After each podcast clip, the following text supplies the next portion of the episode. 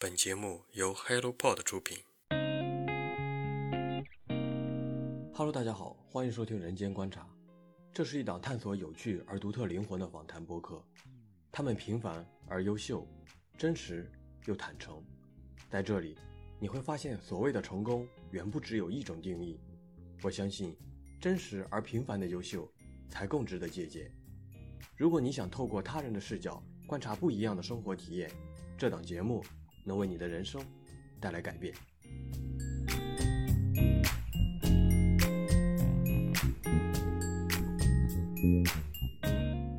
我希望通过我的书写，通过我把杨庄的这些人一个个的状态写出来，能让读者也感受到这样一个人是什么样子的。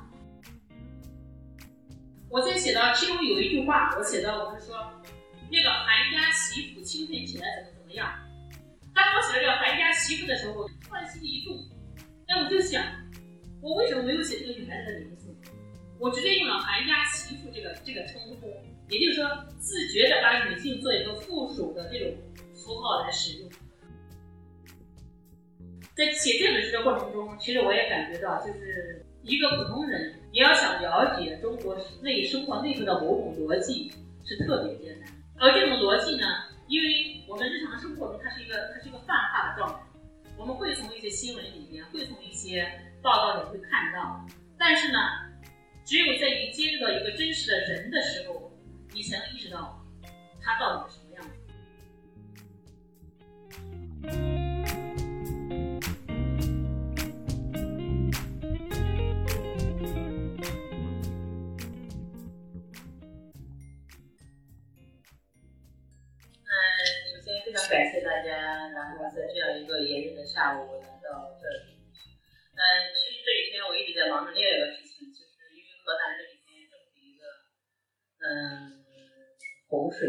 泛滥啊，很多地方都是有很大的这个灾难，尤其老百姓，然后都背井离乡泄洪区。然后我昨天也在网上嗯发起一个募捐，就是嗯昨天前天一直在忙这个事情，然后也嗯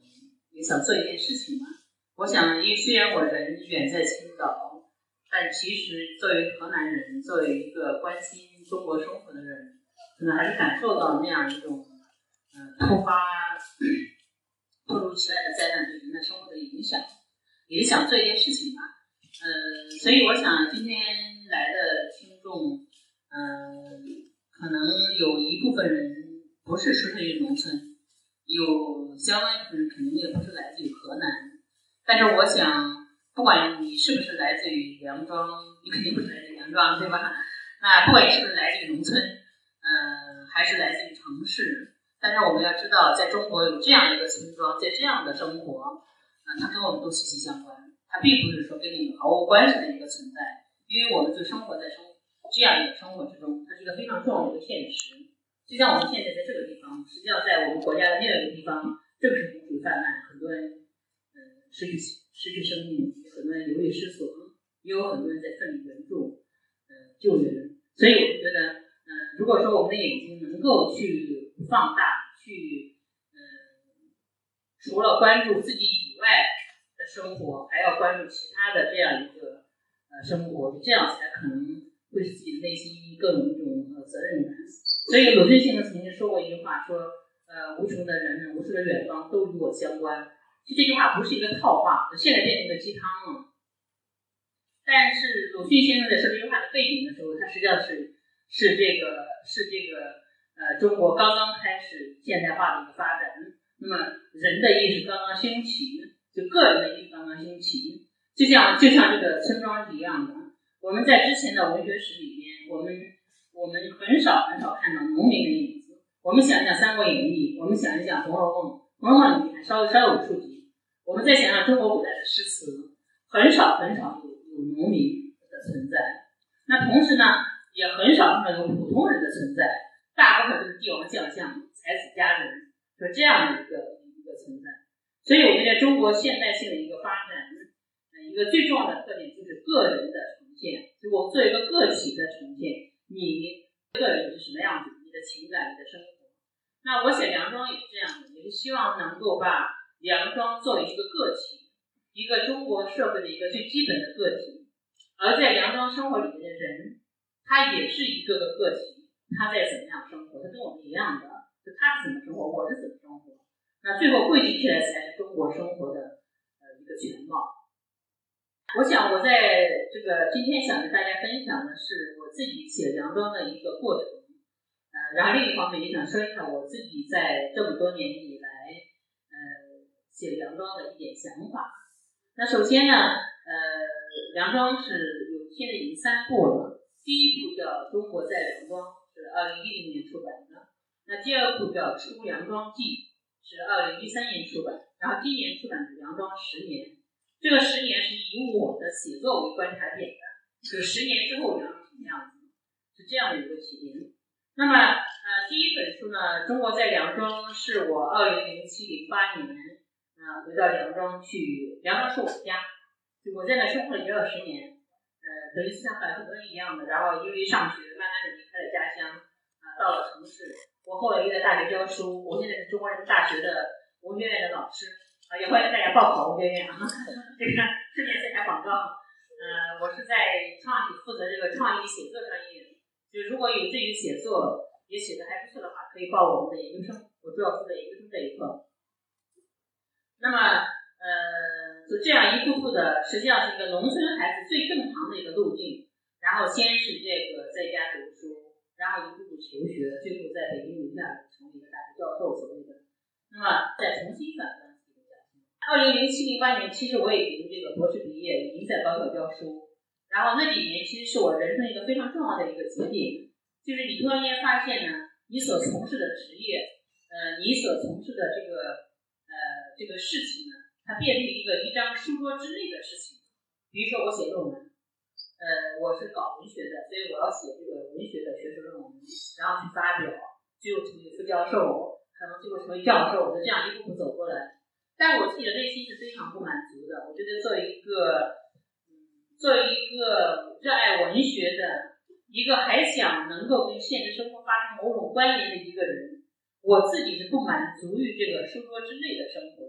虽然它也很让人幸福安静，但我是觉得还应该有一种呃更动荡的、动态的一种能够不断碰撞出来的那种东西。那所以就在这样一个苦闷之下呢，我就选择了呃。回到老家去看一看。其实我想这是很多人的一个路径。我们心中不舒服了，我们回到回到家里面，是吧？躺一躺，坐一坐。我们回到老家看爸爸妈妈。我们回到熟悉的风景里面去感受一下。就我也是一样，就是我也是在那样一个苦闷之下，我突然想到我要回到我家，回到我的我的梁庄去看一看，然后去感受一下，呃，这样的生活是什么样子。其实这个这个之前呢，我每年也都回去，因为。因为我的哥哥他们都还在正常生活，我的父亲都还在那里生活，那所以呢，我也是这个呃每年都回去两三次，但是呢都是探亲啊，回到村里面也会去聊聊天呀，说说话呀，但没有做一个真正的一种观察、种理解去，只是一个浮光掠影一样的一个呃一个聊天。零八年零八年暑假呢，我就回去呢，在那待了两个月，在我们家待了两个月，就梁庄这个地方，呃，实际上。就是我们经常说，就我们每个人都生活在生活之中，但其实，在很多时候，我们往往看到的都是风景。就所谓的风景，就是它跟我没有关系，或者说，我们只是匆匆掠过。就像我们每天看手机，就是无数的信息哗哗啦的翻了过去。我们第一个星期还在哭，第二个星期可能就在笑，到了第无数个星期的时候，我们不知道，已经完全忘了我们第一条看到的是什么，就是它没有真的在你心里面留下某种印记。这种印记指的是他跟你灵魂之间有某种交流，所以零八年的这两个月的时间，两个月呢，其实我也是试图跟自我有一种真正的思辨的交流的一个过程。那我这样就是我在家待了很长时间之后，我才发现呢，虽然家里的人我都认识，奶奶辈呀、嫂子啊、婶子啊、叔叔啊、堂哥呀等等等等，我都很熟悉，但是呢，他们都是熟悉的陌生人。就是看似很熟悉，但其实你真的了解过他吗？你真的知道他在他身上发生了什么吗？我我曾经跟我哥哥聊天，呃，因为我是我亲哥哥嘛，就是说我才发现呢，我哥哥给我讲的事情，我居然一点都不知道。我们我们非常的相亲相爱，是我亲哥哥，我也我们关系都非常好。但我居然不知道我的哥哥曾经在砖厂干过活，曾经被抓被收容所收容过，然后他逃跑过，然后也被抓过，就是那种，就是我当时也自己也觉得特别震惊，就他怎么从来没给我讲过，我怎么也从来没想过问过他那几年打工在干什么，就根本就这是我感觉，就是说我们在生活的那一步，其实很多时候都是空白的。所以呢，我就老老实实的在梁庄住着，就是每天呢，我跟我的老，我不知道农村中国就是这个北方平原的村庄都是开门敞户的，所以每天到哪家，哎，你在家吃饭了没有？然后就在聊会天，站着聊会天等等。所以我每天都在村庄里面乱转，然后就拿个小的录音笔，然后去聊天，听他们说话，呃，然后有的有的觉得比较有意思录下来。其实我听到了很多很多的故事，然后呢。我自己也也发现了，就是我的村庄，因为我在那生活到真正就是真正没有长时间，是我十六岁，呃，我上师范的时候才才算真正离开这个离开这个村庄，呃，我才发现我的村庄怎么那么破败，就是路两边的野草都都把它呃占就是遮蔽掉了，然后呢，我们的坑塘也变成了一个早年我们在里面可以游泳，呃，可以可以打水仗等等，但我回去已经变成一个。我在书里面叫黑色的淤流，就是完全是一个死水一潭，里面全是那种蚊子啊、垃圾啊等等。嗯，包括这个呃村庄后面这条河流，就是这本书的呃，这就是第一本书《中国人庄》这边没有，就是在的封面就是河里面的挖沙机。那我在村庄里面采访了采访了这个我的很多亲人们，那么都是老人、妇女、儿童，这是真的。就是我才发现，那种所谓新闻上的那些那些符号化的叙说是真的的，像就是这样的，就是呃青壮年都离开了家，然后这个留在村庄里面只是老人呐、妇女啊、儿童啊这样一些。那我就跟他们聊天，听他们讲故事，然后呢也顺便采访采访采访嘛，就沿着某一条线去采访这个呃后面的那些这个生态啊、河流啊等等等等。那最后写的一本叫《中国在梁庄》这本书，那在这本书里面，其实我重点考察了这个呃村庄里面的一个呃一个文化的状态和情感的状态，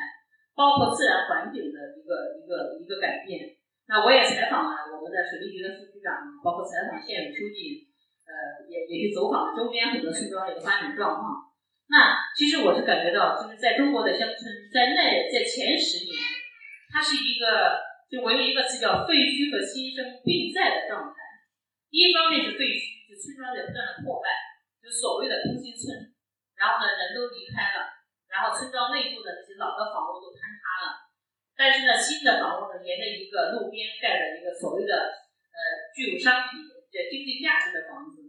那另一方面又又是非常的新生，什么样的新生呢？比如说挣的钱比原来多了，那么盖的新房子也比原来多了。呃，但是呢，每一家门口都是都是锁了一个，都是一个大锁锁的锁的大门的，所以这里面非常有意思。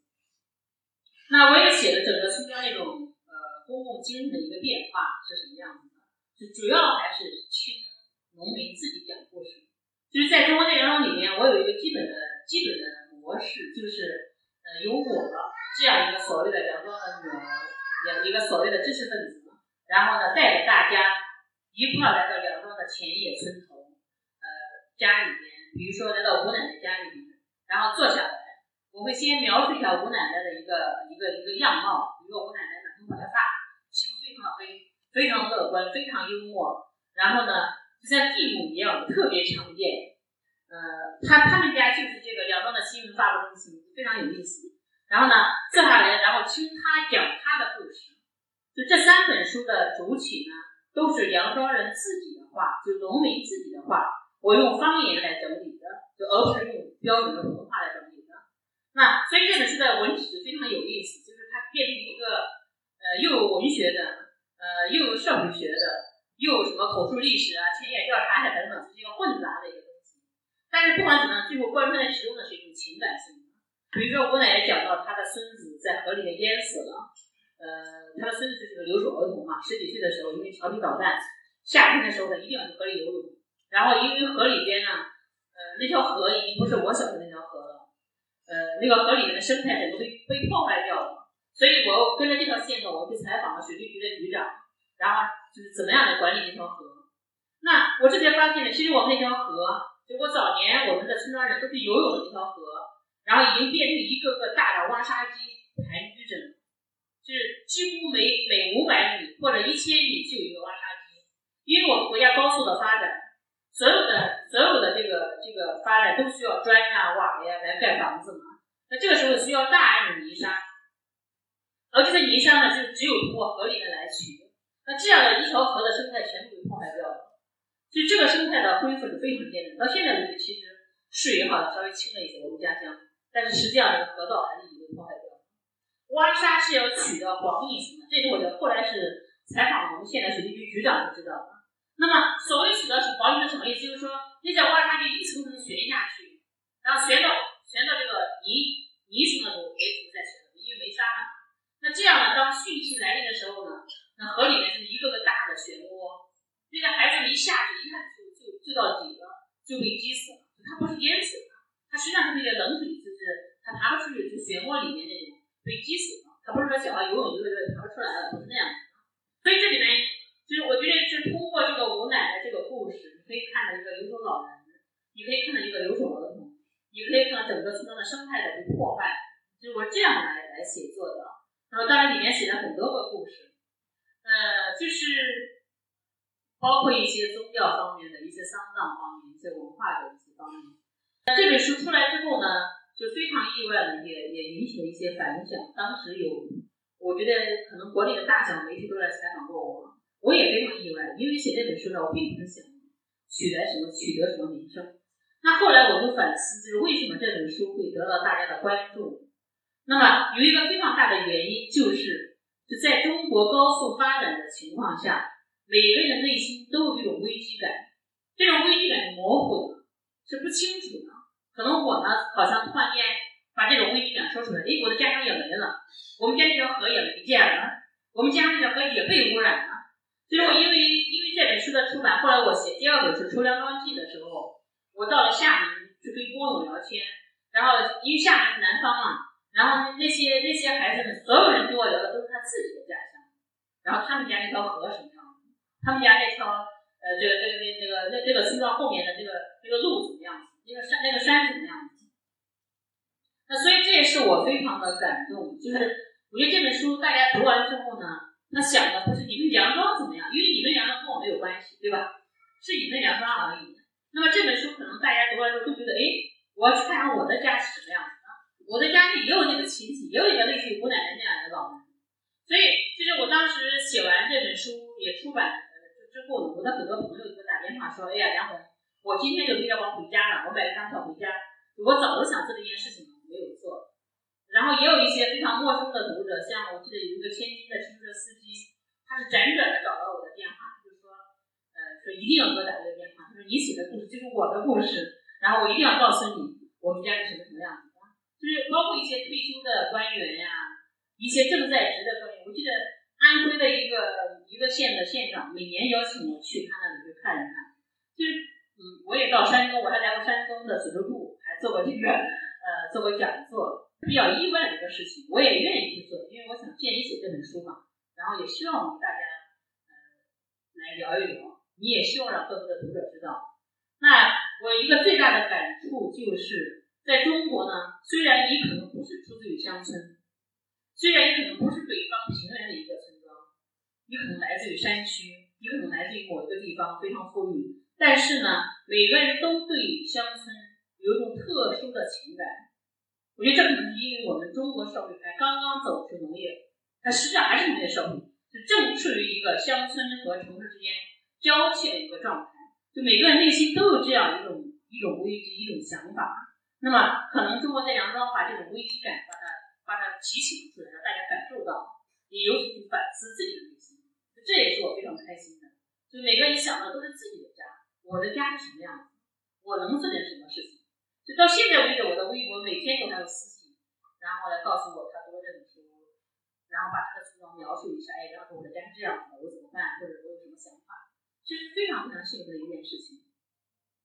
那么中国这篇文章写完之后呢，呃，当时也我我自己也也也也有批评的声音，比如说觉得里面的情感太过浓烈呀、呃，某些地方比较清浅啊，然后也会说书里边的农民说的话比我说的好啊。其实我挺开心的，因为确实农民说的话比我说的好。就如果你读了《中国在梁庄》，就你一定要看，其中有一章是一个老老支书的话。这个老老支书现在还在，他跟我父亲是好朋友。在写《中国在梁庄》之前，每年回家呢，我也会请他吃饭，因为他说话太风趣、太幽默，他就从来没有一个正经话，他说话从来唱着说的。为什么呢？他要用顺口溜，他所有的话都是押韵的。你要是这样，他喝点酒那不得了，眉飞色舞的。然后我每我我记得前就在写《中国讲之前的每年回家呢，我都要拿一张纸来记下他说的话，因为太太有智慧了。不管是这个政治方面的讽刺，还是家长里短的讽刺，还是对某一个人的讽刺，都非常的那种丰富度是难以想象的。我就说，这是用大地语言，它来自于生活内部，是我们这些所谓接受了正规的教育的人。所所没有没有能力去去去书写出来的，我也是在反复的，因为刚刚拿了录音机嘛，听他这个听他这个说话，然后呢，我在整理他这个录音的时候，我反复的倒带，因为他的话我一句都不会说，我要反复的倒带才能把他话记下来，所以在那一刹那，我想到，哎呀，这些话我一定要留下，就是我觉得每一个地方都有自己的语言，而这种语言是跟。那个地方的气候，那个地方的历史，那个地方的文化相关联的，就像密码一样的，一代代的传承。所以这也是我当时写《中国在梁庄》之所以想拿农民的那种自述，几乎原封不动。当然，因为毕竟中国人力嘛，就只能说几乎原封不动的把它放在书里的原因之一。就我想让农民自己说话，让读者读到农民的声音，去感受到那样的。语言的那种倾向，那种丰富度，呃，实际上也果不其然。那么，中国历史上最受欢迎的确实是农民的话，然后由此也反映出我的话的苍白，因为我中间会有一些我自己的一些一些声音也会出现。那很多人就批评我说：“你们你说的话多不好啊！”我说：“是，我承认这一点，因为标准的普通话就是这么苍白，你就很难去这个呈现出个性的一种东西，非常非常艰难。”呃，写完这本书之后呢，呃，我自己也是这个一一一方面在收集资料，另一方面也在不断的反省。那同时呢，有一个越来越强烈的一个呃一个愿望，就是，就是我觉得，呃，如果说中国在梁庄写的是梁庄人在梁庄的生活，老人呀、妇女呀、儿童啊，呃，包括是自然环境啊、文化状态啊等等，那么实际上呢，梁庄在外的打工者也是梁庄非常重要的一部分。因为这个打工的大部分都是青壮年，他的孩子留在家里面，所以他们的生活跟梁庄的生活之间是非常紧密的关联。所以当时我就想，就是你只有把梁庄这一部分人也写出来，那么梁庄才是一个完整的当代村庄。所以我就做了一个非常大的一个决定，就是，呃，我要这个去找梁庄在打工，但其实非常艰难。就是我没有想到，就是梁庄的打工者，呃，这个如此广的分布在全国各地，青岛也有。我其中有一张专门写的就是青岛，胶州湾的这个，这个这这这不是胶州湾的？对吗？然后这个我在青岛，青岛这一张我花了一个非常非常大的功夫。我在青岛胶州湾这个地方住了九天，然后每天跟我的堂叔一起到那个电镀厂打工。大家都知道青岛的电镀厂吗。是韩国人，大多是韩国人，老板东北人作为总监，估计你们还没有我了解清楚。现在不知道情况变了多，这个我是七年前来采访的，然后那里面的来龙去脉，哎呀，其实简直像，简直就像黑社会一样的，在那里面真的是特别的复杂。就是梁庄的农民呢，他遍布全国各地，并且流动性非常大，所以呢，我又回到老家梁庄住了半个月时间，然后去。寻找那些在外打工的人的电话，因为我找他们电话，我才能联系到他们。我有一个，我其中在我的一个婆婆家里面，他墙上写的，因为他儿子有，他有五个儿子，儿子有生了儿子，所以呢，这这些儿子们都乱跑，在在全省，在那个全国各地的城市，所以呢，他的墙上写的全是电话。然后我一个个打过去，有一半人打不通了，为什么呢？因为那些孩子们呢，有的可能在这干了半年或者不到半年。或者或者几个月就走了，到六月份就换电话了。所以我就一个个打，我觉得当时觉得特别的感慨，就是说这恰恰就是中流动中国一个非常大的一个反应，就是在这样一一面墙上，你能够看到中国农民的一个流动性，他们是怎么样在外去去打工的。那么后来呢，我就是这个沿着这个线索呢，去到了西安，到了青岛，到了到了广州，然后到了内蒙，到了其他很多个城市，呃，然后最后就写了第二本书，叫《出阳光记》。就这本书，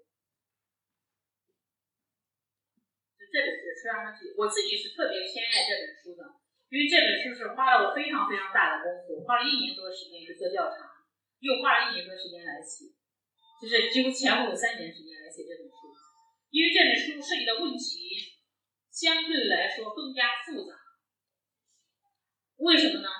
它不像第一本书《中国列强》写的是农民在农村生活的状况，那么。呃，作为一个村庄在现代化发展中的一个状况。那么第二本书主要写的是农民跟城市之间的关系，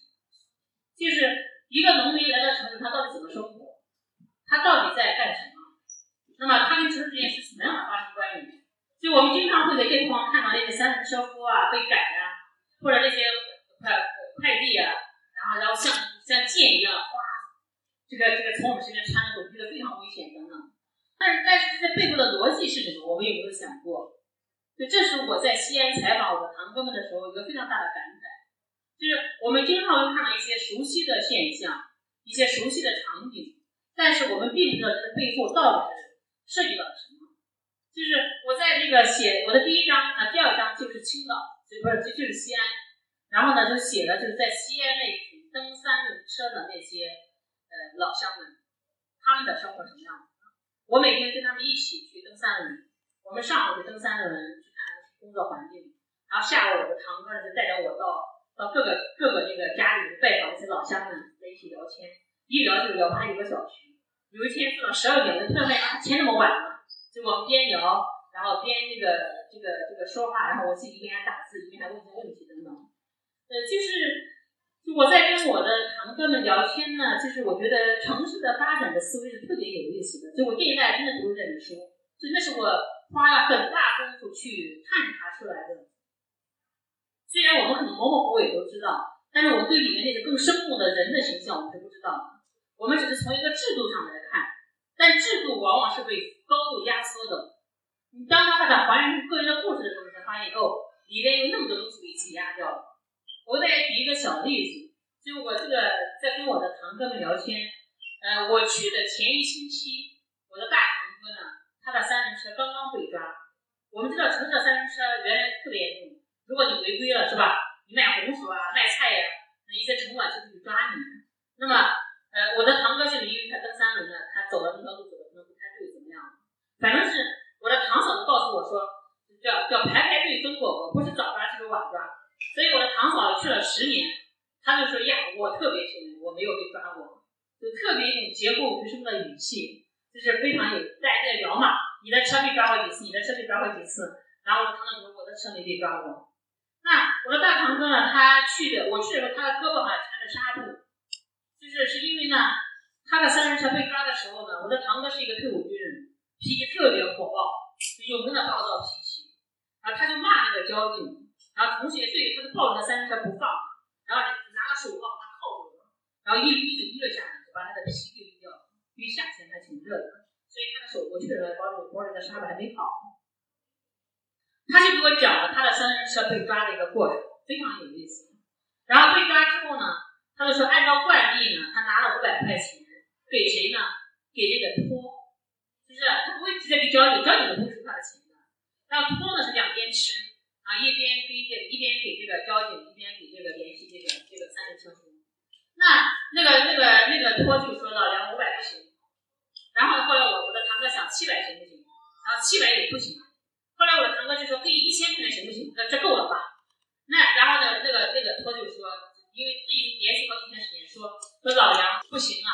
你脾气太坏了，人家要制止你，这个车不给你了。那为什么我的堂哥要这个三轮车呢？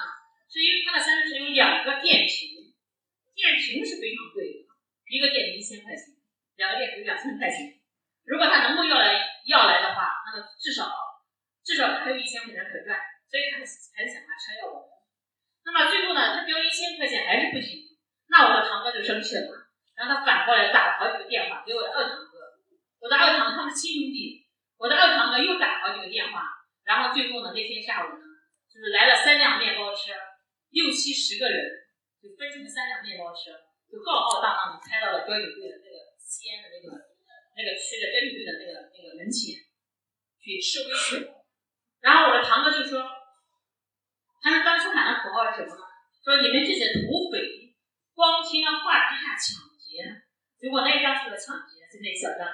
然后我的堂哥是个退伍军人，当年是特别有意思。他当年在北京当那种长得非常帅，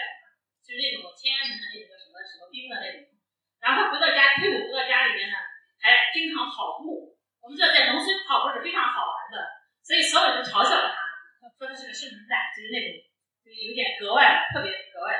那他就说说你看，我当年是喊的那种口号，我今天喊的这种口号，那么谁是土匪，谁是抢劫？就这是非常有意思一个话语转换。然后正他们正在喊口号的时候呢，其中一辆小轿车就开进那个那个大门，然后那里面人就摇下来车窗就看那个怎么回事。他说他一摇下车窗不得了了，那所有的三轮车都说就是他就是他。然后那人吓得说不是我不是我，这这都是我喊的什么叫，特别生动。那么那个人是谁呢？就是平时带队抓他们的那个人。因为那人一看那么多人围过来，啪一打，说不是我不是我，就满脸煞白。然后最后呢就把车开进去了。然后呢到了最后这个事情怎么解决的？就是他们把我大堂哥和他叫进去，然后可能也经过一番谈判，然后最后呢就把车给了他。但是这样呢，即使这样呢，我的堂哥还交了一百块钱。大家想想，这一百块钱给了谁？就还是交了一百块钱。那因为三轮车被被被扛被抓了之后呢，不可能都放在交警队，那放在哪呢？就放一个专门的停车场。停车场肯定不会专门不会白不会白让你放。那这样，因为堂哥的车被抓了，被放了有六天还是七天，所以呢，最后呢，我的堂哥还交了一百块钱的停车费，才把这个三轮车领出来。那我们想的其实这个链条是非常有意思的。交警拖，然后这个停车场，最后是我的这个堂哥的这一群，这一群这个蹬三轮的。那就是我把这个他给我讲这个完整的故事讲出来，其实也是想就是在这样一个链条下，一个食物链下，那么这些所谓的三轮车夫实际上是一个最底层，最起码在城市生活的链条最下面，他们上面有无数的这种东西，这还不是全部。那么更重要的还是他们在日常生活中。所要面对的很多市民，我们都在我们都在市民啊，经常会有些不满。所以我的堂哥就说他们在西安呢经常打架，为什么打架呢？说说打架即是为一块钱，但也不是为一块钱。我们都喜欢讨价还价，这个这个菜五块钱，四块钱行不行啊？三块钱行不行啊？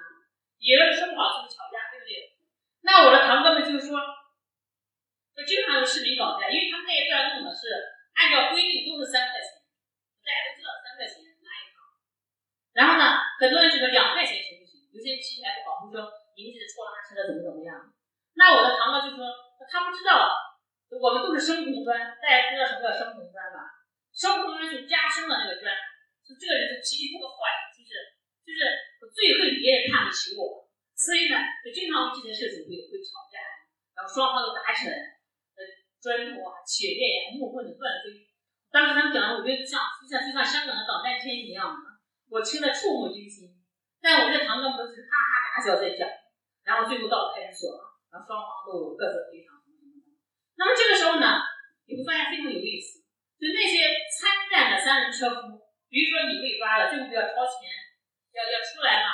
大家都会集资。为什么？是因为因为大家在大家在奋斗，就是非常就这里面有非常非常多小的细节，特别值得思考。就特别就是我们日常生活所所无法感受到的。那所以我在在西安去采访，就发现就是包括他们住的一个地方，就是我我的堂哥，我们是开车去的西安，然后呢，我们约好在一个地方见面，但是我们俩怎么也约不着，找不着，相互找不着。那这是条幸福路，幸福路特别好的。我说你看，你站在幸福路的尽头，我怎么也找不到你，就是。那最后呢，还是让他待在那个地方，我去找他。我然后我就说堂哥，我们在这住了二十年，你怎么能不知道呢？他就说，哎呀，这个西安变化太大了。我们一开始来住在西安的大雁塔旁边那个，然后现在在待了二十年。我去的时候，他们住在什么地方呢？他们已经到了西安灞桥区，就灞桥就是西安一个比较偏僻的村庄，灞桥区的最边缘一个村庄。而这个村庄是因为是城中村嘛，是拆迁条件没有谈妥，断水断电，然后他们才勉强得以暂且住在那个地方，因为房子比较便宜。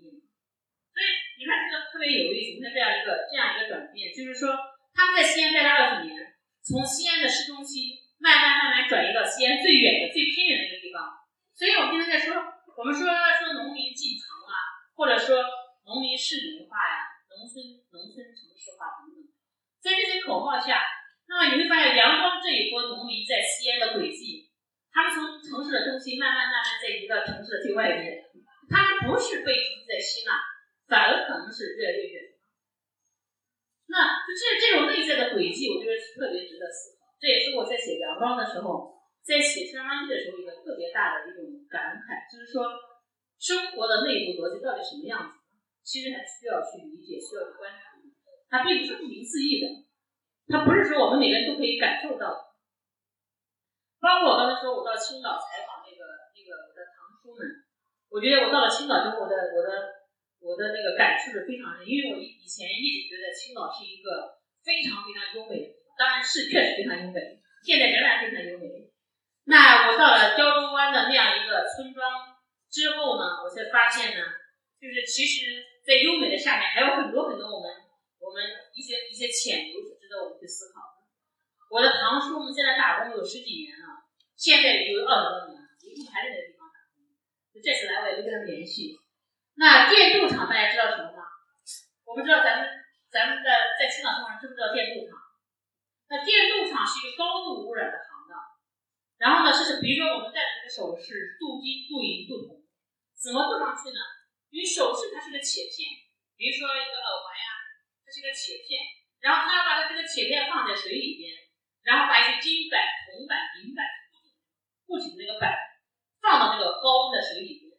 那么这样的金啊、银啊，它们就化在水里面，然后再通过一个中间物叫氢化物，这个大家知道吧？氢化物是剧毒的一个东西，然后氢化物也融在水里面，然后这个这个这个铁的这个首饰链呢，才能够被镀上金啊、铜啊、银。这之前我们都不知道，我也也不知道。那么我的堂叔呢，就是在这个在这个工厂里面，这个电子厂是这样干活的。这个工厂分两个区。一个区呢，这边呢是一些妇女们就干那些，比如说这个首饰，这一个小首饰，他们有一个铁的链子穿起来，把这个首饰挂在一个链子，因为它不能只弄一个，它挂一个长长的链子，把这首饰全部挂上，然后呢拿到这边，这边是个操作车间，操作车间就是那些水蒸气、水、热水或者什么水，不知道在现在是什么水，那水里面要把这些金板、铜板、银板把它融化好，然后再把这个这个首饰放上去。然后这时候再放入氰化物，我进去的时候，就我感觉到，就我的、我的、我的、我的这个嗓子马上就不行了，因为因为那种高度的这种重金属的那些蒸汽，那里面根本没办法挥发掉。所以每一个电厂最重要是是引风机，大型的引风机。那引风机显然是会是会坏的，我坏的不是说每个老板都很好，他都会给你修的。所以呢。他们是那些新工人是一定要戴口罩，但那些老工人就不戴口罩，因为为什么呢？那个口罩戴了有十分钟之后，因为这个空气太湿了，那个口罩马上就变得又湿又重，然后又是一些重金属的那些那些那些那些蒸汽，非常难以呼吸，所以大家干脆就把这个口罩摘了。那我就是我做一个外行，我就说呀，我说呀，我说唐叔你为什么不戴口罩啊？多危险啊！然后我的堂叔就哈哈大笑说，说那是不可能的，因为太。太难受了，你不可能天天戴着。一开始去一个月半个月，你还带着，你惜命，对吧？然后慢慢累积不管了，就是这样子。那这个电镀厂呢？我去的那一个是一个大产区，有几乎有好几个工厂，有有大部分一对夫妇在那里，都是韩国老板。啊，这样不是说韩国老板不好。然后呢，就说这是个生态，是个现实的生态。然后呢？大部分的监工呢是东北来的，这见过，因为东北人可能懂得韩，所以说可能可能会比较比较便捷一些。然后这个是一个大的生态链，就是就是老板、监工和这些普通的这些这些这些工人。然后我的堂哥、我的堂叔就给我讲他们怎么样去争取利益，然后怎么样被打，怎么样跑到青岛劳动局、什么人事局去找这个劳动合同等等等等。就这里面非常非常复杂。我觉得就是说我不是说制度有什么什么样子，而是说在一个日常生活下，那么很多普通人其实是非常非常艰难。他不知道怎么样去，比如说，比如这个工厂他欠工资，或者他一直不改善工作条件，那么当他们去找这个劳动局的时候呢，并不是说我们的工作人员都真的可以解决，为什么呢？因为里面他们也是有盘根错节的等等等等东西。那所以我就觉得，呃，我在青岛呢，对我的触发触动非常大，所以我我去的时候，我的堂哥堂叔呢，他们两口子在那里待了有十几年。当时我的堂叔的工资是两千七，我的堂婶的工资是一千七百五。那我就顺便了解了一下这个这个这个中国的这个制度，我不知道大家有没有在在工厂打工的。那我才发现呢，就在一些在大部分的工厂里面，我不知道工资中国什么样子，就这种民间的这种工厂里面，那么这些老板大部分是按照八百九、一千零五十、一千一百五、一千二百五的工资来发的。因为这是国家规定的最低工资，你要想挣得更多的钱呢，你要靠加班。加班呢，有活多加班，没活就没法加班。所以为什么大家都说说是农民工喜欢加班，对吧？因为不加班就挣不来钱，这是个现实问题。那所以呢，就是说我去的时候，我的堂叔呢，他一个月挣了两千七块，他说马上就要涨工资了，他能挣到两千八或者到三千。然后那我你的工作是什么样子呢？就是早七晚九，就早上七点去。晚上九点下班，那么如果你要是活多的话，比如再加到十一点，可能正好三千多块钱，是这样的一个状况。就是当然里面还有另外的一些一些事情，就我在写双方记的，因为走的地方比较多，面对的也是不同的那个工种，这个不同的跟制度啊，跟城市的关系。比如西安省是一个三轮车，那我到东莞是另外一个状况，然后到了内蒙又是另外一个状况。呃，我是觉得中国的生活特别的复杂。那农民呢，他在外面呢，所所经营的事业也更加的复杂。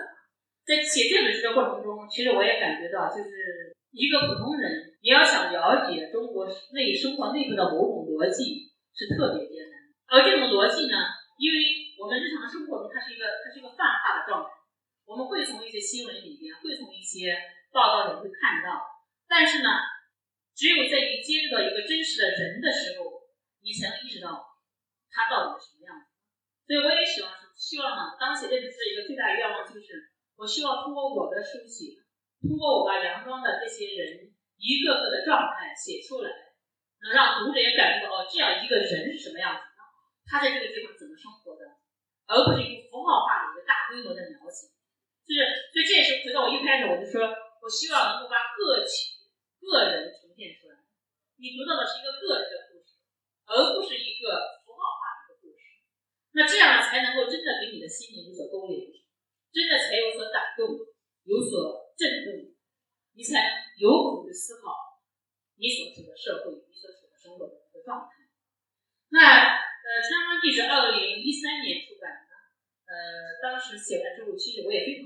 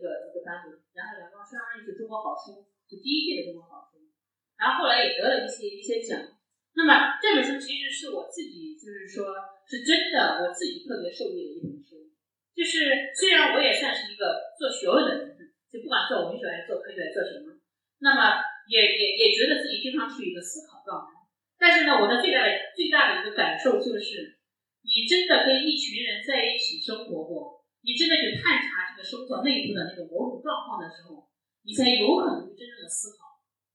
你你所处的社会，你所处的那那些制度等等。那呃，我觉得我这么多年以来。就我的思想的生成，我的行为的生成，都跟这几年的教材有很大的关系。就是我自己也也从中得到有很大的一个成长。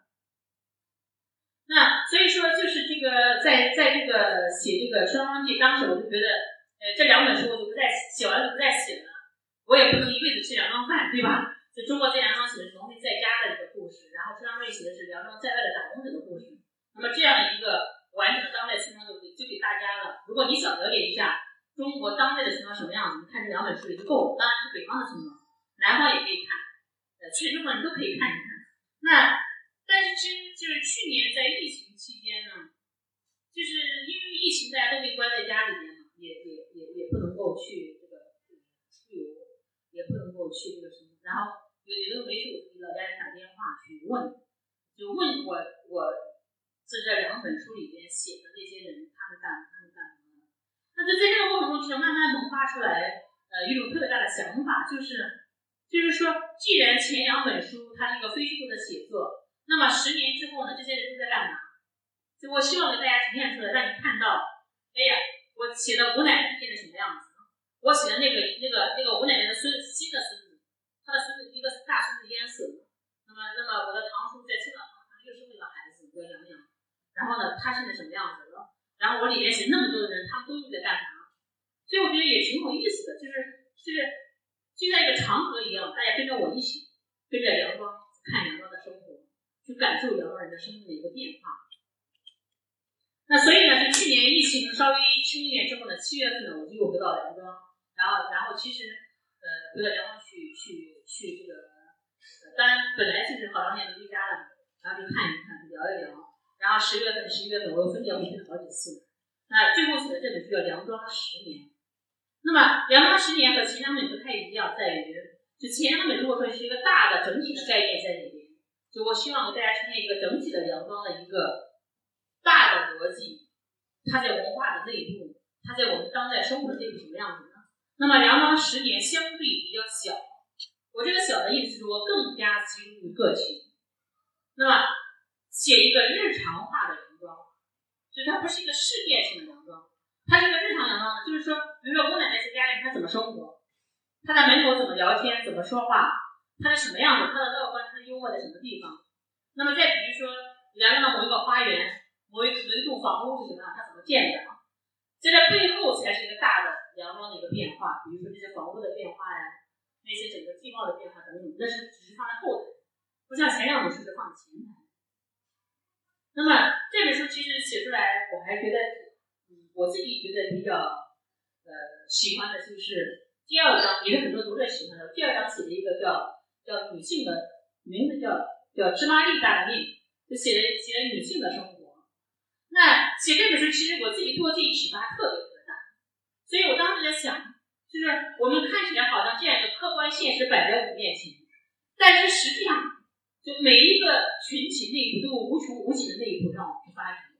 比如说第二章，我写这个女性，我在写之前，我并没有想到把第二章作为专门一章来写，就把女性作为专门一章来写。那我也是在写第一章的时候，我在写到其中有一句话，我写到我是说，那个韩家媳妇清晨起来怎么怎么样。当我写到这个韩家媳妇的时候，我突然突然心里一动，哎，我就想，我为什么没有写这个女孩子的名字？我直接用了“韩家媳妇”这个这个称呼，也就是用了一种附属性的称呼。那我又回想起来，我在写《中国这两庄和《双双庄记》的时候，那些女性，我大部分用的都是知婶啊、堂嫂啊。但在写到我的堂哥们的时候，我会说万生啊、万义呀，我是用的名字来写的。但写到女性的时候，我是用的是那些她的身份来写的，我没有用她自己这个身这个名字来写。我自己觉得，所以我在书里面擅长，我做了一个注，就是我觉得我还算是个比较自觉的女性的一个一个写作者，因为当年我的博士论文曾经想写女性，那么后来被我的导师否定了，我收集了一大师的女性主义理论。我觉得完善于一个有自觉意识的一个一个女性写作者。那但是呢，在我的笔下，我也不自觉的沿用了这样一种称呼，也就是说，自觉的把女性做一个附属的这种符号来使用，而没有真的把它个人提醒出来。那所以我在下面就就就做了一个自我的反思，就是说，实际上文化的惯性是非常非常深入的，是非常无意识的状态。即使你觉得你还算一个有意识的人，你也仍然没有发现。那所以呢，我就在这个章里面就写到，我去跟我姑奶奶聊天，跟我的大姐、我的我的村庄里的妇女聊天，我就问她叫什么名字，她叫什么名字？你的童年伙伴到哪去了？哎呀，我说她真的是中国女性的命运是特别特别有意思的，就是说我们可能在这个男生都觉得自己是对老婆很好，对妹妹很好，对妈妈很好，但我们其实有很多文化的无意识、观念的无意识，我们都是觉察不到的，包括我自己在内。所以我就我就这个，我我觉得还是这个，呃，就这一章是我写的写的也特别特别痛快的一章，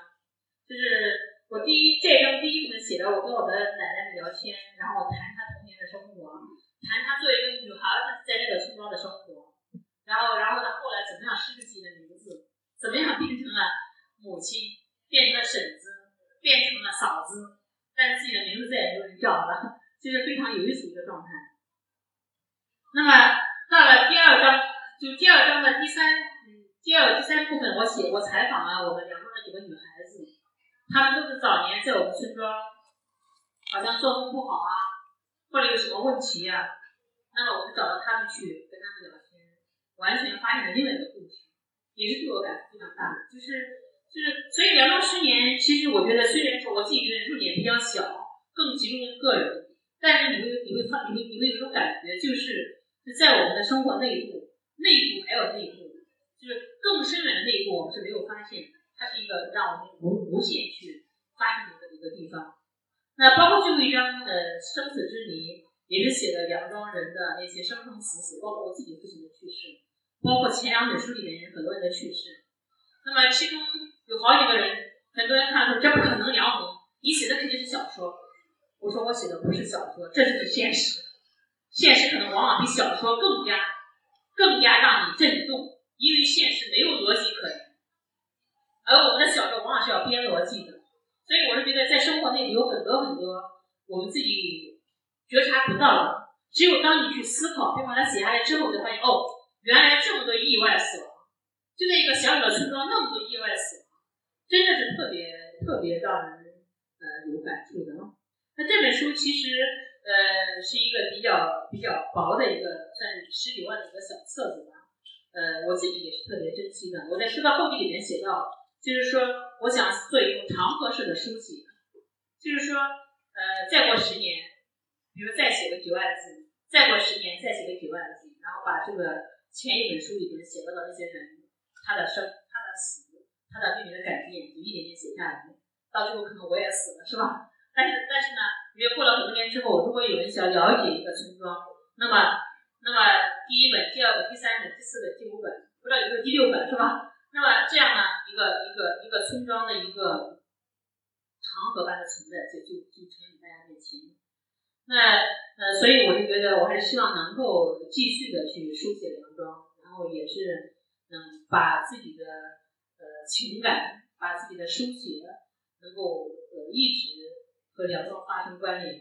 那我也希望呢，我书中的人物，呃，能够有一个很好的一个一个发展。我在这本书的最后一章写的杨洋，就是我在青岛采访的那个我的堂叔堂婶的小儿子。我我二零一二年来这个地方的时候，他才六岁，呃，然后呢，非常的郁郁寡欢，因为这个村庄没有一个孩子跟他玩，而那个地方没有一个孩子，因为所有的打工者呢是不能带孩子来的，因为工厂都要加班。而我的堂叔堂婶呢，他的第一个孩子去世了，所以他在求这个工厂老板说，说我的孩子没地方放，我必须得我在带着，所以最后呢才放在那个门卫室里面，待当他们加班的时候嘛，所以是非常非常艰难的。那我去今年回去的时候呢，这个孩子呢已经回到老家那年上初三，这个孩子仍然非常沉默寡言，但是特别懂事。我请他们吃饭，简直太懂事了，让人忧伤的懂事。所以我觉得这里面实际上还是有内在的东西在里面。那我最后的结尾写的就是我们俩的这样相遇，然后他就教育我，那我就说你要好好学习啊，是一个特别就是大家就分头就是往前走了，是这样一个。就我希望过了十年之后。这个孩子他二十多岁，他什么样子？就我也希望能够把它去呈现出来，让大家感受到。那这就是我写这个《梁庄三部曲》的这样一个过程和我的所思所想。好的，谢谢大家。